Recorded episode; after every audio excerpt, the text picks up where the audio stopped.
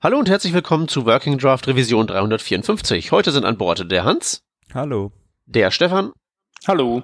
Und meine Wenigkeit, der Peter. Heute auf der Themenliste ein paar Links und vor allen Dingen ein kleiner Post aus dem Bubble-Blog. Äh, Removing Babels Stage Presets. Ähm, so. Äh, ich habe mir mittlerweile durch Parcel weitgehend abgewöhnt, irgendwie bei Bubble großartig rumzukonfigurieren.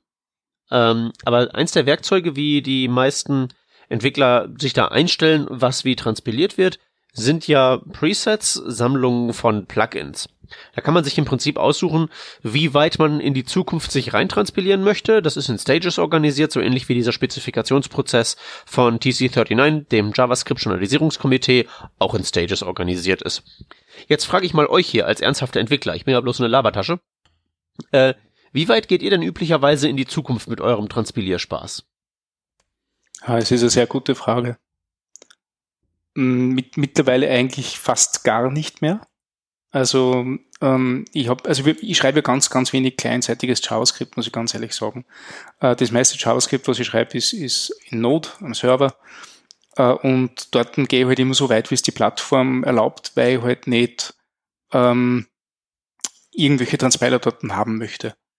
Und siehe da, die Plattform ist eigentlich schon relativ weit. Das heißt, die ganzen coolen Features, die man am Anfang immer haben wollte, wie, ja, was wollte man denn haben? Aero-Functions, äh, ähm, ein paar, ein paar ähm, funktionale Geschichten wie, keine Ahnung, Spreading äh, äh, oder, oder ähm, Object Spreading, glaube ich, nein, Destructuring heißt das, Entschuldigung.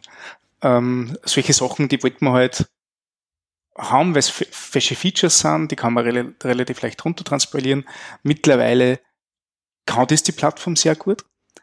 Und ähm, ich arbeite dann quasi immer auf dem Level, den mir Node zur Verfügung stellt, aber ein kleinseitiges JavaScript schreibe und da kompiliere runter auf ES5, glaube ich, sogar.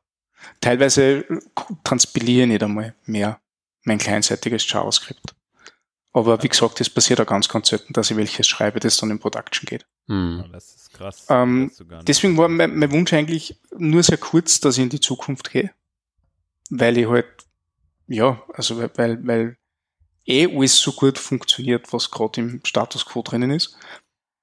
Äh, und das war vielleicht, ja, keine Ahnung, vor drei Jahren, was mal eine recht heiße Phase, wo ich wirklich einfach sehr gierig war und sämtliche tollen neuen Features haben wollte, aber dann war, warst du sehr gierig oder war da auch tatsächlich irgendwie der Bedarf höher? Weil ich habe halt einfach nee. das Gefühl, was so JavaScript Core Features angeht, ist einfach die Differenz zwischen die, innerhalb der zu supportenden Browser, wenn man halbwegs hm. vernünftiges Zielpublikum hat.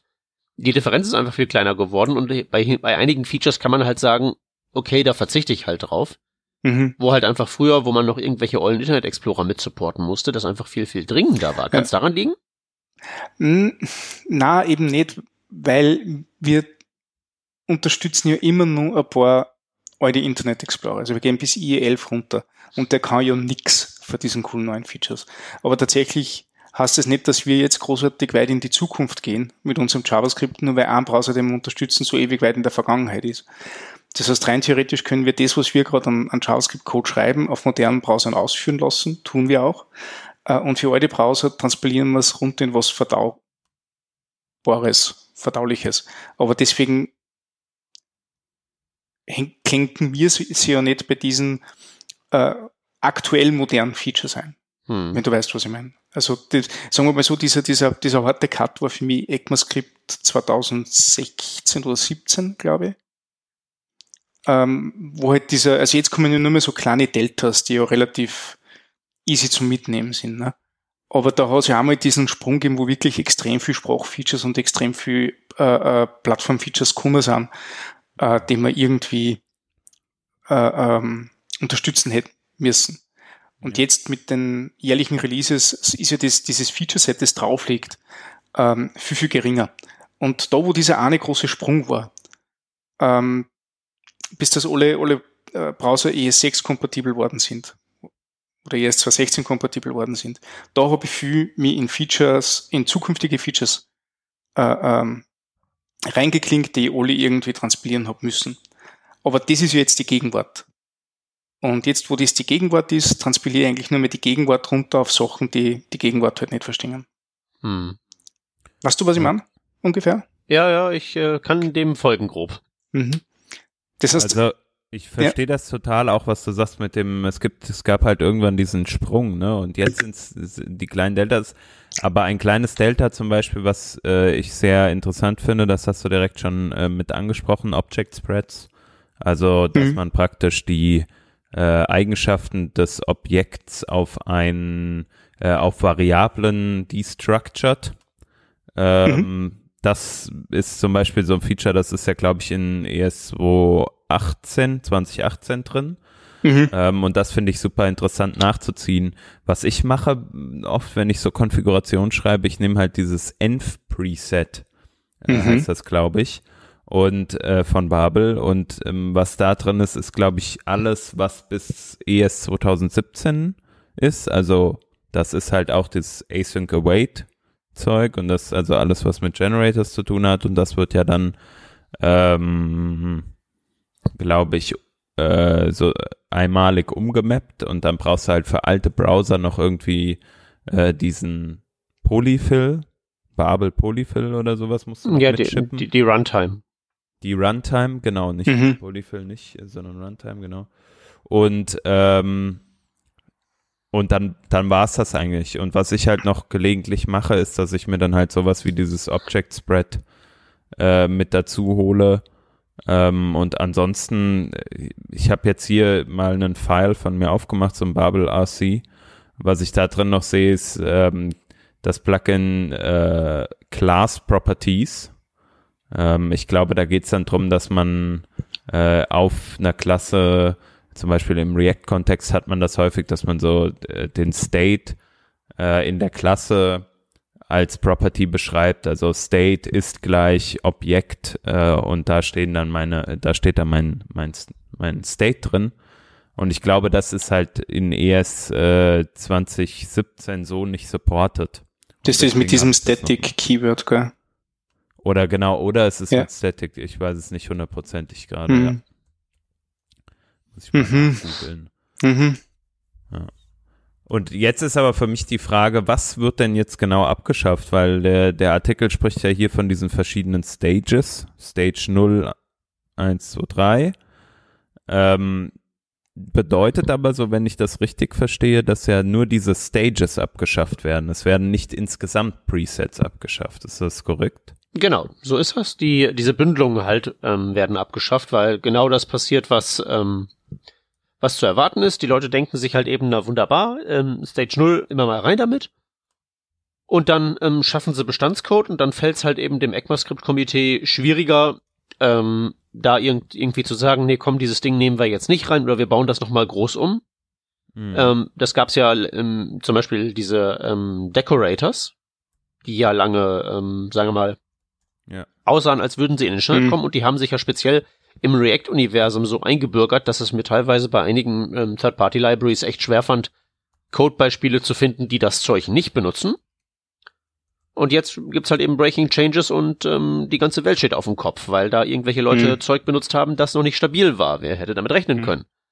Das Problem hat TypeScript ganz, ganz stark, weil die haben ja mit, mit Decorators quasi angefangen. Nicht? Also der, der Wunsch nach Decorators kommt ja, weil das in TypeScript Einzug gefunden hat durch TypeScripts äh, ähm, Annäherungen Angular.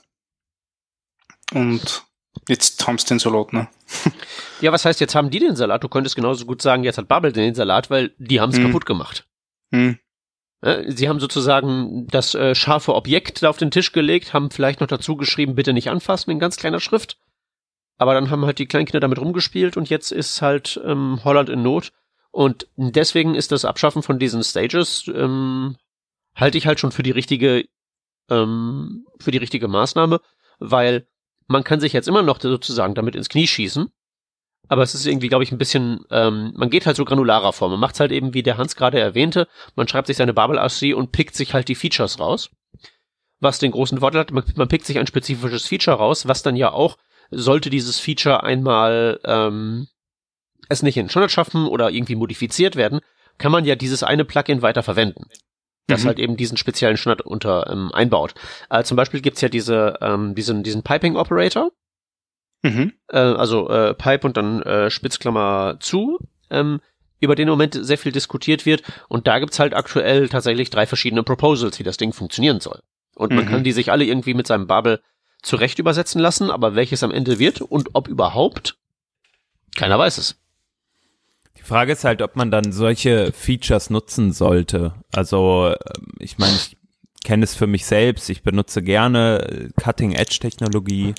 Ähm, die Frage ist halt, wie weit darf es gehen? Ne? Also solltest du etwas und nur etwas nutzen, was sozusagen schon sehr nah am, Sta äh, am Standard ist oder auch so komplett experimentelles. Ich meine, früher habe ich auf jeden Fall gesagt, ich benutze immer was komplett experimentelles, aber da war, also früher meine ich vor, keine Ahnung, fünf, sieben, vielleicht zehn Jahren, zehn ist vielleicht zu lang her, aber vor sieben Jahren oder so, also Vendor Prefixes halt einfach noch gang und gäbe waren in CSS beispielsweise. Aber ich finde, wir, wir haben uns halt ganz stark verändert im Web auch und wir sind halt viel näher an so einem äh, Zustand, der halt kontinuierlich besser wird. Und das hatten wir früher nicht so sehr, fand ich. Ähm, wir, also die Frage ist, in welcher Stage, die du eigentlich, äh, äh, welcher Stage du dir verschreibst, weil Stage 0 Sachen sind ja quasi nur mal Ideen. Äh, und da gibt's meistens eine Bubble-Implementierung für Stage 0 Idee, äh, weil derjenige, der die proposed, also, also vorstellt, irgendwie sagen muss, dass das Ganze auch funktioniert. Äh, und da ist ja Bubble nicht nur ein Tool, das Entwickler verwenden, sondern auch ein Tool, das Leute verwenden, die gern neue Vorschläge machen. Oder das TC39 verwendet es ja auch, um Dinge auszuprobieren, beziehungsweise Browserhersteller verwenden es, um Dinge auszuprobieren. Und ähm, je weiter das in die Stages geht, landest du irgendwann bei Stage 3. Und Stage 3 ist ja quasi der Punkt, wo das TC39 sagt, okay, wir sind jetzt komplett mit dieser Spezifikation, wir haben es abgeschlossen, ähm, das kann jetzt in die Implementierung gehen. Und ähm, das ist dann der, dieser kritische Punkt, wo halt das finale Feedback von, von äh, Browserentwicklern geholt wird, ob das überhaupt so machbar ist.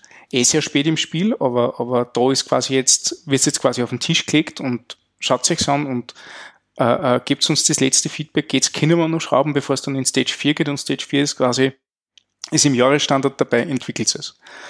Und ähm, wenn ich jetzt sage, okay, ich, ich verschreibe mit dieser Stage 3 in Babel, dann kann ich eigentlich davon ausgehen, dass das, ähm, das relativ sicher ist und relativ gut weitergeht. Also, also TypeScript sagt ja zum Beispiel, sie, die Sachen, die sie transpilieren, müssen Stage 3 erreicht haben, dann wird es in, in TypeScript aufgenommen und dann hast du ja du das ganze Ding schon drinnen. Das heißt, TypeScript wäre in der Bubble-Welt ein ständiger Stage 3 Compiler.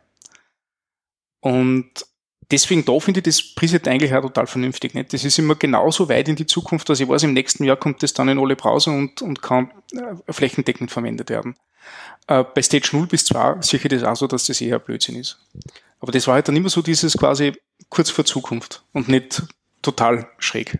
Ja, es kommt halt, glaube ich, auch darauf an, was so das Ziel ist. Ne? Also, wenn ich jetzt so mein ernsthaftes Riesenprojekt an ein ernsthaften Riesenprojekt rumschraube, das die nächsten zehn Jahre irgendwie auch laufen soll, ist das eine, wenn ich hingegen einfach mal so ähm, so halb ernsthaft so ein Open Source Ding äh, zusammenschraube, was ich halt Mhm. beabsichtige, irgendwann auf GitHub abzuladen und dann zu vergessen, dann ist es, glaube ich, schon sinnvoll, mit diesen neuen Sachen rumzuspielen, weil du hast ja gesagt, das nutzen die Browsersteller zum Ausprobieren.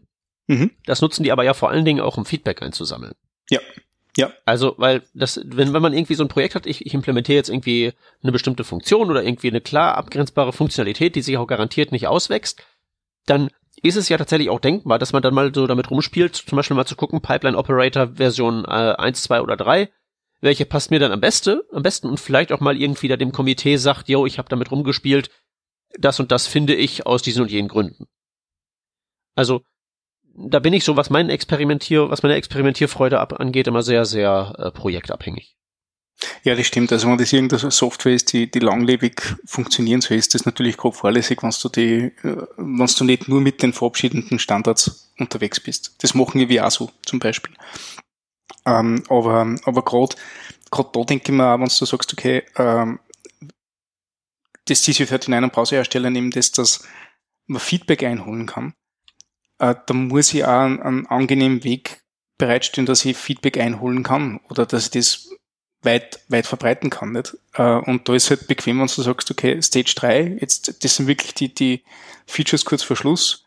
das schauen wir jetzt an, das verwende ich jetzt da in Projekten, die, die, die mittelgroß sind, keine Ahnung, die nächste, die nächste Webseite für ein, für ein Metzger ums Eck oder so. Äh, und habe dann auch tatsächlich Real-World Erfahrungen damit und nicht einfach nur, ich probiere was aus, weil es eh wurscht ist. Nicht? Also, also das Ding, ich, ich, kann ja, ich kann ja entwickeln und das dann nur für mich verwenden und ich kann entwickeln und das auf ein Publikum loslassen. Mhm. Und ich glaube, dass man da eher auch diesen, diese Erfahrung sammeln muss, was passiert, wenn man solche Sprachfeatures, auch wenn es transpiliert sind, aufs Publikum loslässt. Nicht? Ja. Haben die den gewünschten Effekt? Und da finde ich schon gut, wenn ich irgendwelche Stage-Presets habe.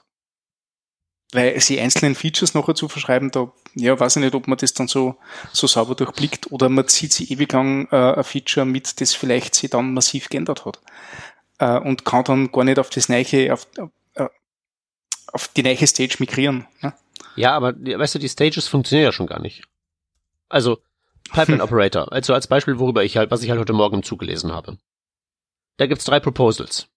Drei Proposals. Drei gibt's. Also es gibt ein minimales, das sozusagen sozusagen ähm, so der Startpunkt ist für die beiden anderen. Also zwei mhm. ernst gemeinte, ein nicht ernst gemeintes. Wenn ich jetzt sage, installier mir Stage 0, mhm. welches soll ich kriegen? Das ist eine gute Frage. Ja? Und das wird jetzt nicht weniger, weil einfach so diese ähm, Sprache mittlerweile, das ist mir, der, der Gedanke kam mir auch erst heute, die ist mittlerweile so vollgestopft, das merkt man halt eben an diesem Pipeline-Operator. Mhm. Äh, da gibt's diese drei Varianten. Alle drei Varianten sind, gefallen mir aus unterschiedlichen Gründen absolut null gar nicht. ähm, und äh, da gibt's halt keine saubere, äh, irgendwie so die, die offensichtlich richtige, korrekte Lösung, sondern das ist halt jetzt wirklich irgendwie Geschmackssache.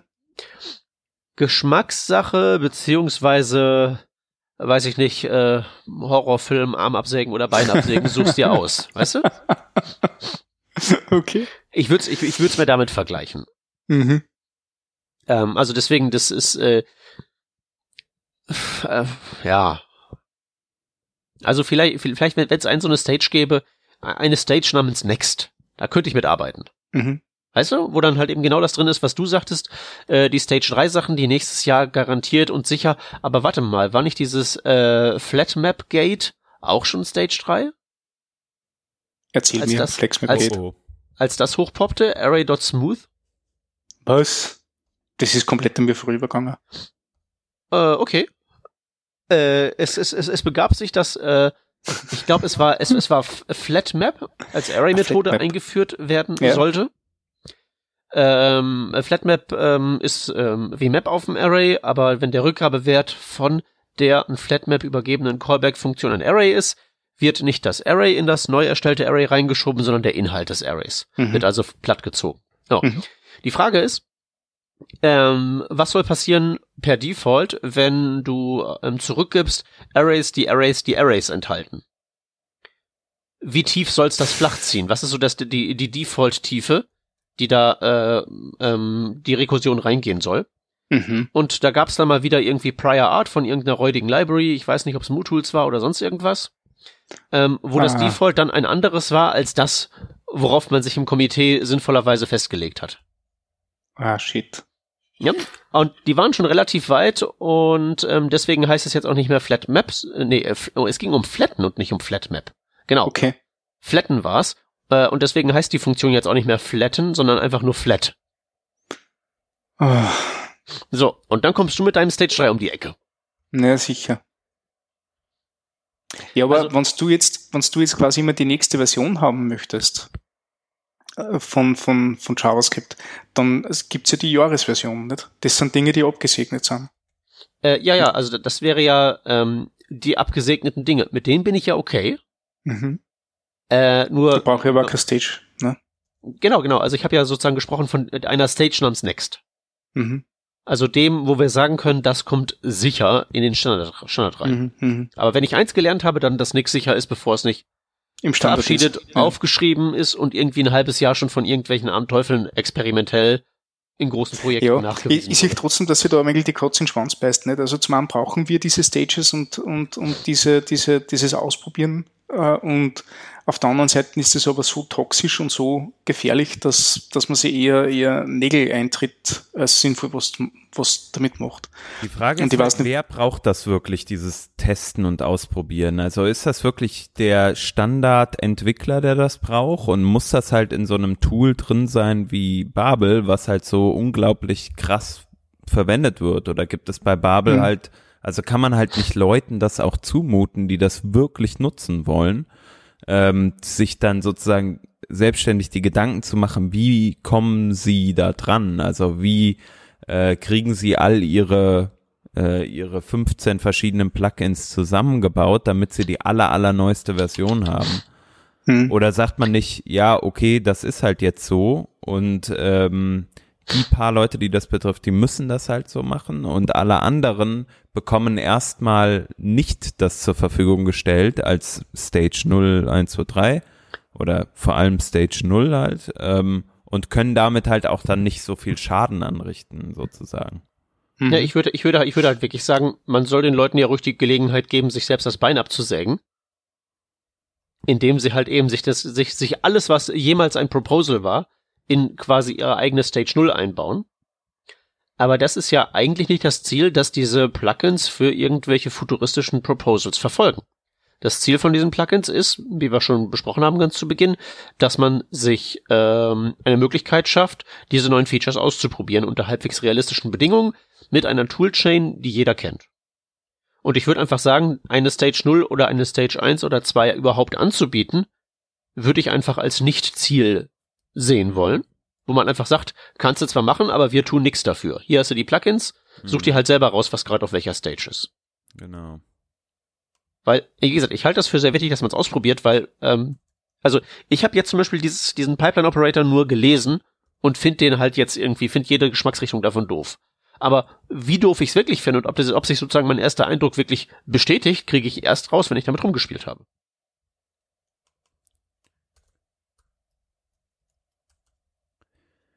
Da brauche ich, brauch ich keine anderen Features für. Gibt's denn in der Community da irgendwie, habt ihr da was gehört, ähm, was die, was die Leute dazu sagen, wie die das finden? Äh, Habe ich jetzt tatsächlich noch nicht. Äh. Ich könnte mir vorstellen, dass es halt auch irgendwie no one bats an eye. Also es stört vielleicht auch gar niemanden. Alle stellen um, einfach erstmal auf Env und dann wird schon irgendwie klappen. Und wenn sie halt noch was anderes brauchen, dann geht man halt manuell hin. Also ich, ja, ich halte es halt äh, jetzt irgendwie erstmal initial für so ein Edge-Use-Case, dass man halt so eine Stage 0 braucht. Und ja, hm, keine Ahnung. Also ich bin, äh, ich bin voll d'accord mit diesem Change. Ja, aber was, was heißt Edge Use Case? Wofür wäre eine Stage 0 gut? Abgesehen davon, von der schon besprochenen Unmöglichkeit, genau. eine solche zu definieren. Ja, also das äh, eben, das ist es halt. Also ich sehe da jetzt im Moment äh, nicht den Mehrwert und ich glaube halt, die Leute, die das genutzt haben, könnte ich mir gut vorstellen, die haben es halt genutzt, weil es da war, haben sich gedacht, ja geil, neueste Features probiere ich einfach aus. Ähm, ist halt ein bisschen, äh, keine Ahnung, Use Cases für Stage 0 du baust ein, ein neues Feature, was auf diesen Features aufbaut. Aber auch da, äh, du kannst dir einfach das, das Ding holen, was du wirklich brauchst. Also einfach das äh, ähm, Plugin holen, was du wirklich haben möchtest. Ja. Also keine Ahnung, ich, ich sehe es im Moment nicht so sehr. Ja, also ich würde sagen, gut, dass das Zeug wegkommt. Mhm. Da soll man sich lieber also ja. gezielt rauspicken, was man braucht. Und das kann man, glaube ich, einem, ja. einem einigermaßen smarten Entwickler auch um, ähm, zutrauen. Da gibt's nur einen extra Punkt, den wir wahrscheinlich alle in diesem Artikel jetzt überlesen haben. Ähm, sie machen ja nur äh, eine weitere Namensänderung. Nicht nur, dass die ganzen Stage, Stage Presets weggeben, sie ähm, machen ein System für äh, die Benamsung von Plugins. Und zwar wird unterschieden zwischen am Plugin-Transform und am Plugin-Proposal. Mhm. Und sämtliche Sachen, die in Stage 2 oder niedriger sind, sind Plugin Proposals. Das heißt, da hast du die Decorators down und der Plugin Proposal Decorator. Und so wie das in Stage 3 kommt, ist es auf einmal ein Plugin Transform Decorator. Und dann bist du nämlich sehr gut dabei bei dem, was du eigentlich haben möchtest. Dass du sagst, okay, paar Sachen sind zum Experimentieren und zum Spülen. Ich habe nur Proposal-Sachen drinnen, da wird er sofort klar, wie stabil ist mein, mein, mein Plugin-Set, das ich verwende. Ne? Äh, und so wie das Transform wird, äh, ist eigentlich schon ziemlich weit, dass es relativ sicher äh, den nächsten Schritt weitergeht. Und das finde ich eigentlich das Coolste dabei. Das geht in diesem ganzen Removal, Removal of Stage Presets unter, dass eigentlich das Plugin-Benamsen sich auch mit ändert. Gut, da ist die Frage, ob das, ähm, äh, ob das was bringt. Ja, wie gesagt, also du hast dann Listen für Plugins, nimm mal Listen für Presets. Und in dieser Listen für Plugins weißt du ganz genau, was ist jetzt stabil und was ist nicht stabil. Ja. Ja, also bin ich jetzt auch nicht gegen, aber ich bin, ich bin jetzt auch nicht davon der Wirksamkeit überzeugt. Eher okay. so diese, ähm, mhm. dass man jetzt so, dass da, da, da sind halt eben viele kleine Footguns, die halt eben, wo im Namen auch schon drin steht, jawohl, ich bin eine Footgun. Mhm. Ich finde es halt wichtiger, dass so das Schiffsgeschütz der Footguns in okay. Form von einem Preset 0 weg ist. Aber ne? weniger Fußkanonen sind bessere Fußkanonen. Mhm. Das stimmt, ja. Also wir sind uns äh, dann, äh, kann man sagen, doch schon sehr einig. Gerade geradezu erschreckend. Ich, ich, muss ganz ehrlich sagen, ich habe leider nie das Problem gehabt, dass ich auf einer, auf einer, äh, auf einer Stage-Preset gearbeitet habe. Oder, oder war, war so, so töricht oder so mutig, je nachdem, wie du das interpretierst, dass ich das braucht hätte. Bei mir. Aber glaub, dir sind doch bestimmt schon Leute auf den Keks gegangen, die das gemacht haben. Na, also die Leute mit die Arbeit sind eigentlich relativ vernünftig. Auch die, deren Libraries du konsumierst, also ich ah, halt ja, als, als, als, als, als, als periodisches React-Opfer. Ja. Kann, kann halt manches Beispiel, muss ich halt, ist halt, ist halt eine anstrengende Transformationsarbeit, das von dem Zeug, was da steht, was ich aber mit der Kneifzange mhm. nicht anfassen werde, mhm. zu übersetzen mhm. in etwas, das, das funktional wirklich äquivalent ist. Es ist halt extra ja. Arbeit, die ich mir nicht machen will. Schreibt's doch einfach in eure README so was rein, was überall funktioniert, statt dann immer so raushängen zu lassen, äh, ich bin der Coolste. Ja, I, I, I give you that. Also das, da da hast du auf jeden Fall recht. Das ist so irgendwie, keine Ahnung, wenn du eine Transformation in deinem Code hast, nämlich JSX zu, zu Funktion, dann brauchst du einfach alles zu, nicht? Dann kannst du alles transpilieren. Aber ja, da bin ich wahrscheinlich auch zu wenig im, im React-Umfeld nur gewesen. Das Einzige, was mir auffällt, ist, wenn man MobX verwendet, dann verwendet man sehr, sehr stark Decorators. Aber das verwendet man auch mittlerweile, wenn man Ember oder, oder Glimmer verwendet, ist auch alles Decorators. Und ich finde das total wütend, dass sich das jetzt so stark ändert, wo es schon so eine große Verbreitung gibt. Und ich habe auch die Gründe noch nicht herausgefunden, warum sie das jetzt geändert hat. Ähm, die weiß ich jetzt auch nicht aus dem Kopf, aber ähm, sagen wir mal so, gerade angesichts der von dir gerade ähm, erwähnten Tatsache, dass das sich schon recht weit verbreitet hat, muss ja das Problem ein umso größeres sein. Ja. Ja. Und vielleicht wäre es halt so, wenn das Problem ein kleineres wäre und diese Inst und diese Basis der Benutzung schon so weit ähm, verbreitet ist, dann würden sie vielleicht sagen, okay, das Feature ist suboptimal, aber Mai, dann machen wir das halt so. Mhm. Weil ist halt schon was da. Und damit wird es dann halt eben für alle nachfolgenden Generationen, die noch JavaScript kloppen müssen, jedes Mal ein bisschen schlimm. Und ähm, das kannst du halt eben so mit, mit, mit so einem JavaScript nicht bringen, weil du alles, jedes Feature, was du rausbringst, bleibt so und wird nie wieder repariert werden. Und da muss man halt echt vorsichtig mit sein. Und mhm. das wäre halt schade, wenn man das nicht machen könnte, einfach nur weil äh, ein gefährliches Werkzeug plus ein paar nicht mitdenkende Leute das Problem so groß macht. Jo. Peter, du sagtest ja vorhin, du verwendest viel Parcel. Äh, ich hab äh, ja, was heißt viel Parcel? Also, bin ja kein richtiger Entwickler, aber mittlerweile ist das ja schon ganz schön. Was macht Parcel denn so viel besser als, ähm, als das, äh, als das zum Beispiel hier ähm, ähm, ähm, ähm Webpack? Webpack macht, Dankeschön. Das ist ja so ein Zero Configuration Ansatz, ne?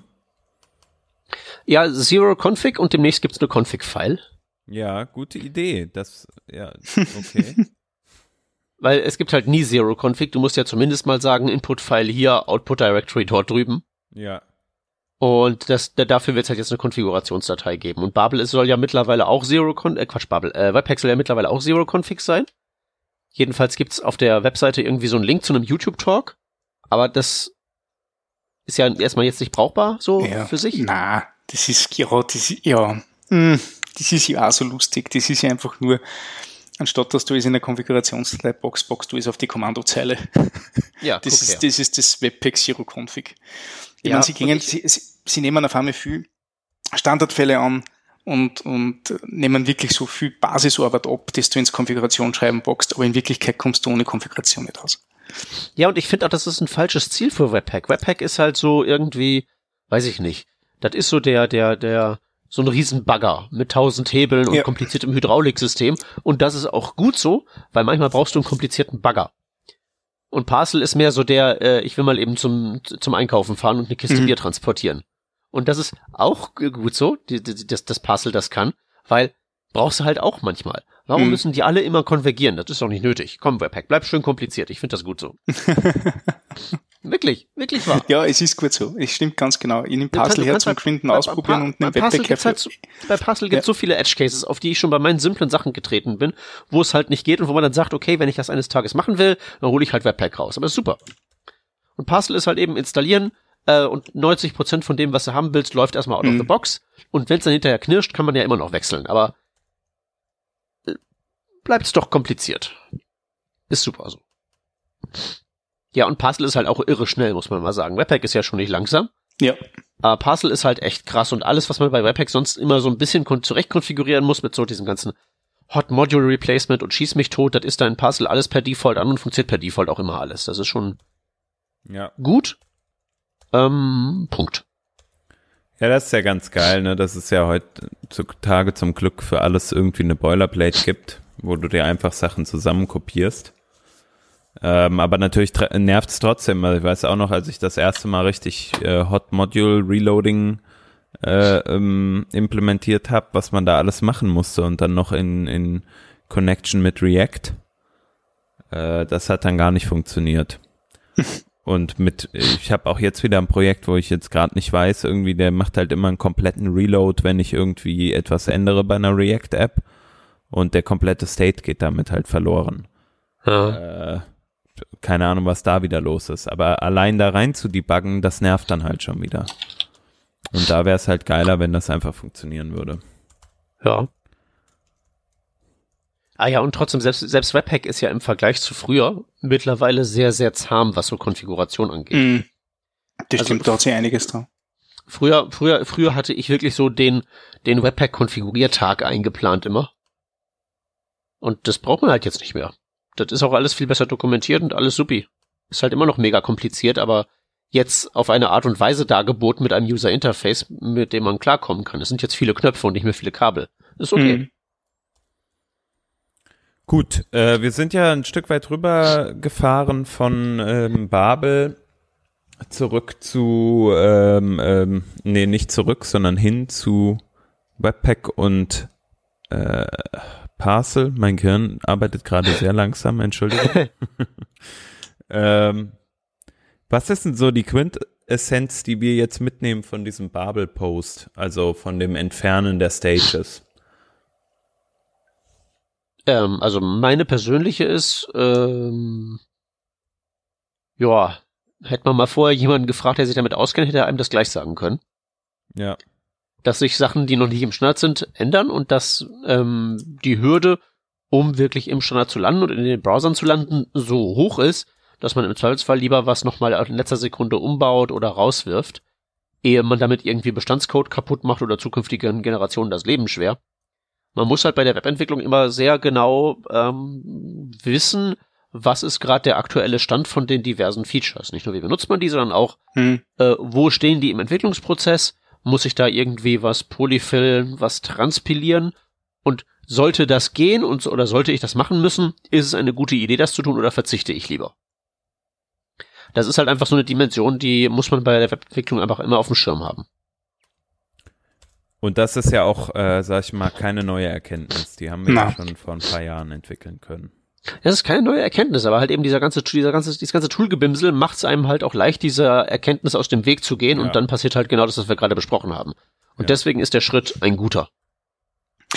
Oder man macht's wie, ich verwende mittlerweile tatsächlich ein TypeScript zum Transpilieren auf alte Browser. Da kann ich nämlich, anstatt dass ich Presets reingebe, wie, wie weit ich in meiner Sprache sein möchte, gebe ich rein, wie weit ich TypeScript runterkompilieren möchte. Und das ist ein komplett anderer Ansatz und der gefällt mir sehr, sehr gut. Ist das nicht der, ist das nicht aber dann noch so, dass die, dass die Klassentranspilierergebnisse inkompatibel zu JavaScript-Klassen sind? Wieso? Äh, weil das mein Kenntnisstand war. Ob das noch stimmt, weiß ich nicht. Ja, aber, aber wenn ich Klassen runter transpiliere, Jo. dann gibt's ja keine Klassen mehr.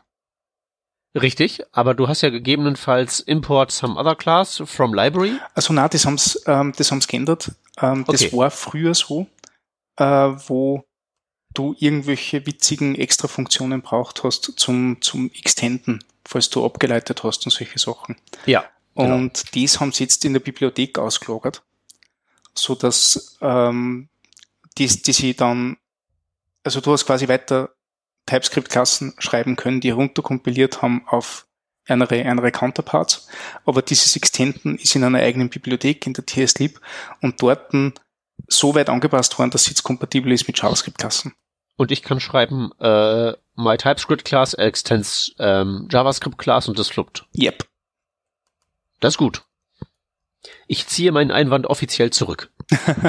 Na, also TypeScript ist mittlerweile wirklich nur mehr sehr dünner äh, äh, äh, Typenlayer über JavaScript. Da gibt's fast keine Unterschiede mehr. Ein paar Sachen, die es halt mitschleifen nicht? und Decorators. Ja, ja, wann werden wir die wohl loswerden? Ja, Decorators, jetzt kommen sie erst einmal. Es dauert wahrscheinlich nur ein bisschen. Ich bin so kurz davor, meinen eigenen JavaScript-Dialekt auf, aufzumachen, der einfach nur aus der Hälfte der bestehenden Features besteht. Hm, Peterscript. Ja, also äh, ich, ich, wahrscheinlich würde ich eher TypeScript nehmen und davon 80% rauswerfen. ja, das ist ja alles zum Beispiel, wenn wir wieder dabei sind, so Sachen wie Enums zum Beispiel oder Namespaces äh, oder Modules, die alle eingefügt worden sind, die müssen sie jetzt echt fest mitschleifen, weil sie abwärtskompatibel zur vorigen Version sein wollen. Aber das sind Dinge, die brauchst du eigentlich nicht mehr und sollst eigentlich auch nicht mehr verwenden. Ja, also das ist, das passt einfach auch nicht in diese JavaScript-Welt. Das ist halt eindeutig Ja. dieses Java-Entwickler-Methadon von früher. Yep. Ja, weißt du, und jetzt soll halt so TypeScript, wo man einfach, oder vielleicht kann man das ja einfach in so eine TS-Lint-Config ein, ein, einbauen, mit so einer Sammlung von Plugins, dass das nicht erlaubt ist, das nicht erlaubt ist, das nicht erlaubt ist. Ja, Ja, das wird wahrscheinlich eh nicht reichen. na. Oh je. Ja gut, aber zum Glück habe ich keine Zeit für solche Späße. Okay, wollen wir ein paar Links verlesen? Yes, wollen wir. Okay, dann äh, Hans, leg doch mal los. Ich lege los, dann muss ich die Linkliste natürlich auch vor mir haben. Ähm, da geht es um ein Event, was wir gerne, also wir haben drei Events insgesamt in der heutigen äh, Werbetrommel. Ähm, und das erste ist äh, die ein Event namens Nightly Grill. Das findet am 31.08. in Köln statt und ist äh, der Ersatz, die Ersatzveranstaltung zur Nightly Build. Äh, die Nightly Build, die organisiere ich ja selbst mit und wir haben es dieses Jahr leider nicht geschafft, die auf die Beine zu stellen und aus diversen Gründen hauptsächlich, weil nicht genügend Geld da war. Schade. ähm, aber der liebe Frederik Hemberger und ähm, befreundete äh, Leute von ihm, die organisieren jetzt dieses Grill-Event, einfach den Abend über paar Talks. Man kann auch einen eigenen Talk einreichen und einfach äh, bisschen locker zusammen sein und wer da drauf Bock hat, kann äh, sich das mal angucken und äh, kommt dann einfach hier in Köln vorbei. Eventuell bin ich ähm, auch da 100% sicher, ist es leider noch nicht im Moment, aber der ein oder andere Working Draft Hörer wird auf jeden Fall da sein und der Shep ist bestimmt auch mit dabei.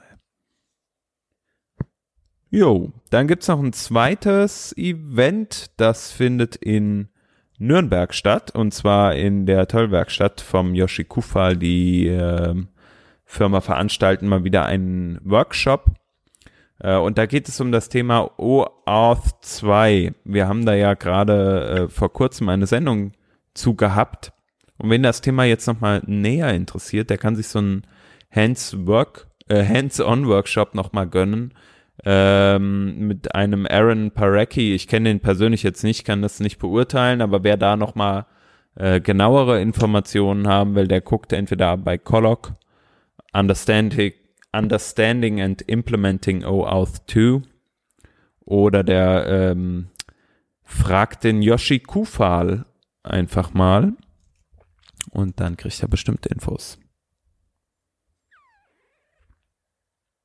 Genau, und dann gibt's noch eine letzte Veranstaltung, ähm, das, da bin ich jetzt nicht der beste Experte für. Dann erzähle ich das. Stefan, ne? Ja, ähm, es gibt dann auch noch den Webkongress Erlangen. Ähm, den haben wir sogar im Working Draft schon einige Male besprochen, weil äh, die Sprecher dort sehr aus unserem Hörer- und Gästekreis kommen. Also da sind so Menschen dabei wie der Matthias Mees, der eben gerade angesprochene Joshi Kupal, der Manuel Matusovic, Mark Hinse ist dort, ein Sven Wolfermann, äh, der Gunnar und, und noch einige weitere. Der Sebastian Golasch natürlich, darf ich nicht vergessen. Und wie gesagt, einige weitere Leute, die, die regelmäßig bei uns zu Gast sind. Ich bin auch dort und werde ein bisschen was über den Jamstack erzählen. Und das ganze Ding ist eine, ist eine Universitätsveranstaltung. Das findet auf, auf der Uni Erlangen statt. Äh, Die haben aber diese tolle Idee, dass so einmal im Jahr oder, oder alle 18 Monate, glaube ich, ist ähm, der Rhythmus, ähm, sie Leute einladen, die tatsächlich in die Industrie Webseiten bauen äh, und, und äh, echte Weltprobleme äh, analysieren und präsentieren. Und das wird sicher eine ganz feste An Angelegenheit werden. Also ich freue mich schon riesig drauf. Äh, erstens, weil das mein erster Vortrag seit, äh, mein erster Konferenzvortrag seit über einem Jahr ist. Äh, und, und ich, äh, glaube, ich ein cooles Thema habe, die das unbedingt präsentieren möchte. Und außerdem, weil das in Erlangen ist, da gibt's ein kurz bayerisches Bier oder fränkisches Bier, muss ich ja sagen. Da darf ich mir jetzt nicht in ein Fettnäpfchen legen. Wow, das war fast schief gegangen. Ja. Du bist Ausländer, du bist Ausländer, du darfst das. Ich darf das okay. Es gibt auf jeden Fall ein gutes Bier und äh, sicher einige, einige nette Stunden, äh, die man da mit Freunden verbringen kann. Ja. Genau. Sehr schön. Das hört sich gut an. Ähm, falls ihr auch nochmal Events habt, dann schreibt uns gerne und wir äh, verlinken die natürlich gerne. Und ähm, genau, das war soweit die Sendung für heute.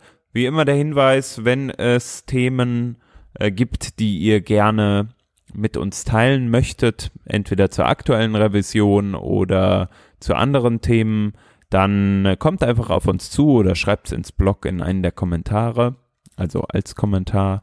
Haut uns gerne auch auf Twitter an. Äh, Wir versuchen dann so schnell wie möglich zu antworten. Falls ihr mal Gast sein wollt, schreibt uns gerne eine E-Mail comments at workingdraft.de und natürlich suchen wir auch immer Sponsoren für die Sendung.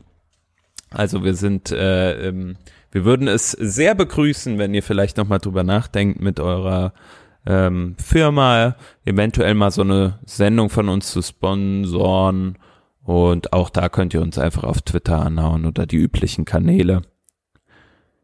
Genau, Gast hatten wir heute keinen, daher müssen wir da auch nicht Danke sagen. Es hat aber Wir bedanken Spaß uns einfach beim, beim Babel-Team für, tolles, für ein tolles Tool. Ja. Ja, das auf jeden Fall auch. Vor allem beim Henry Su, der jetzt Fulltime an Babel arbeitet, der seinen Job aufgegeben hat und jetzt Vollzeit Babel-Entwickler ist. Finde ich sehr, sehr Ja. cool. Dem kann man auch äh, Geld rüberschieben. Den Ne? kann man Geld rüberschieben. Das sollte man vielleicht noch finden und verlinken. Gell? Machen wir. Ist auf Patreon, glaube ich. Jo. Optimal.